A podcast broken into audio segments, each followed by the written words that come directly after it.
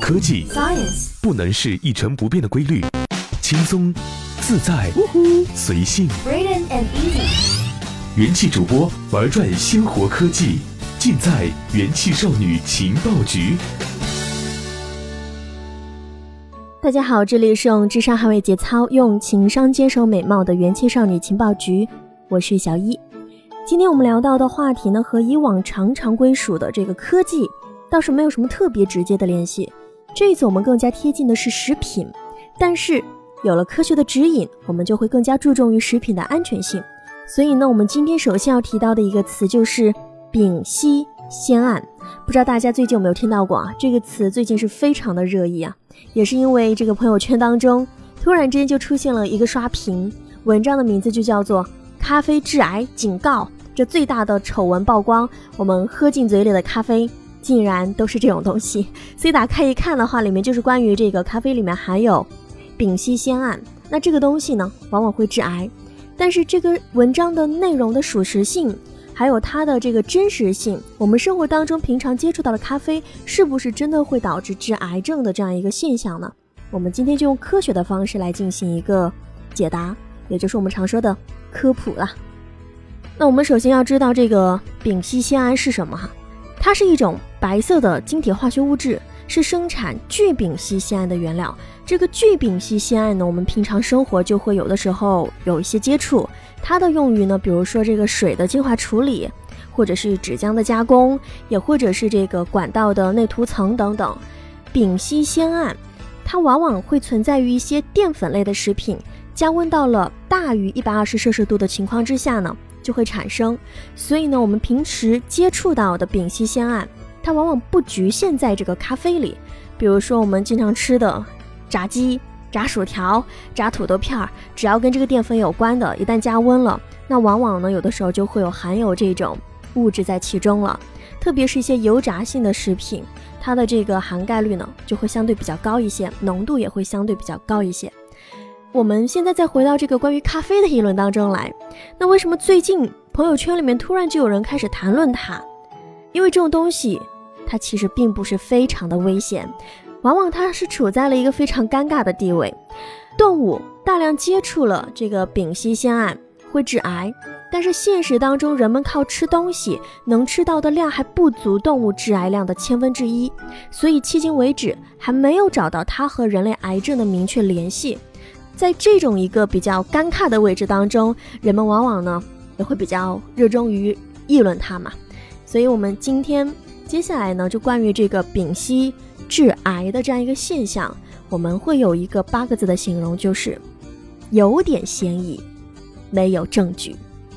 我们都知道，这个咖啡里的丙烯酰胺，它呢往往是要进行一个烘烤，因为咖啡豆嘛，经过烘烤之后的过程呢就会产生。那实际上关于这个，那实际上关于这个事情啊，这个美国癌症学会就我们说的这个 ACS 就指出，只要一个食物里面有淀粉、有氨基酸，那经过高温烹饪。就会产生丙烯酰胺，也是我们刚才所说到的。因为这个事情呢，虽然加州法院下了这么一个裁决，在科学上，丙烯酰胺和癌症的关系可没有法律条文这么非此即彼。目前没有任何一种癌症类型的风险增加是明确和摄入丙烯酰胺相关的。IARC 也就是国际癌症研究机构，把丙烯酰胺列在了致癌名单当中。但是没有把那些含有丙烯酰胺的食物也一起列入上。他们曾经在很多年前也把这个咖啡列入到了二 B 类物质，也就是可能致癌。但因为后续证据不支持早先的这个初步结果，于是又在前几年把它从这个二 B 名单当中踢掉了。但是友情提示一下，我们这边说到的是冷或温咖啡，那六十五摄氏度以上的任何饮料。它都会增加食道癌的风险，这不管是喝咖啡还是喝白开水了，可能这个时候就会有一声这个呼声。曾经我是非常爱吃糖的，你们说这个吃糖多了身体不好，那我以前就爱喝热水，喝多了这个烫的热水呢，然后 容易得这个食道癌。那现如今我爱喝这咖啡，我就这一点爱好了，居然还致癌。那理想情况下呢，我们其实是不应该冤枉任何一个好人，也不应该放过坏人。可是这种稍微有点嫌疑，但是却没有一个明确证据的东西，似乎你怎么去议论，怎么去弄它都不太合适。过去有些快餐店在他们的这个薯条包装上贴出了这样的警告：有些公司在研究怎样降低食物里的丙烯酰胺。FDA 曾经就出过了一个关于它的指南，但是没有哪个组织给出过这个食物里丙烯酰胺的强制标准。然而，这个加州法律确实又规定了致癌风险的物质要标警告，而这些被告没能在法院上证明这玩意儿究竟是不是有害的，所以呢，现在的判决也就是这样子，啊，不了了之了。我们对于一个使用者或者说消费者而言，我们是不是要去刻意的避开这个丙烯酰胺和咖啡呢？那其实我们生活当中想要完全避开它是非常难的一件事情，因为哪哪都有咖啡店，它的分布太广泛了，而且哪哪都需要这个丙烯酰胺的产生跟使用。为此呢，可能有人说，那我就不吃淀粉、煎炸、烘烤的食品。那这个东西呢，如果是自己能控制呢还好，但是我相信对于一个吃货来说，很多人是控制不住的，所以它的难度是非常大。肉类、奶类、鱼类、蛋类的物质倒是基本不会在加工的过程当中产生这个丙烯酰胺，但是抛开营养均衡什么的不论，红肉可是很明确的致癌呀。那我们要如何去避开咖啡呢？其实也会产生另外一个问题。咖啡除了丙烯酰胺之外，剩下的部分看起来是有利健康的，而且证据要更强。美国政府自己的膳食指南就认为，咖啡是健康生活方式的一部分。证据是咖啡可能和心血管疾病死亡率降低有关，还可能可以预防帕金森和二型糖尿病等疾病。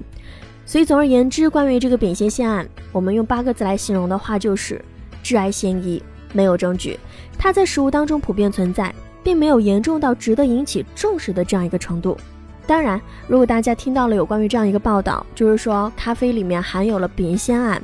可能会导致癌症的产生，因为这个加州裁决的这样一个事件而停止咖啡的消费，这也是一个来自于自身的一种选择。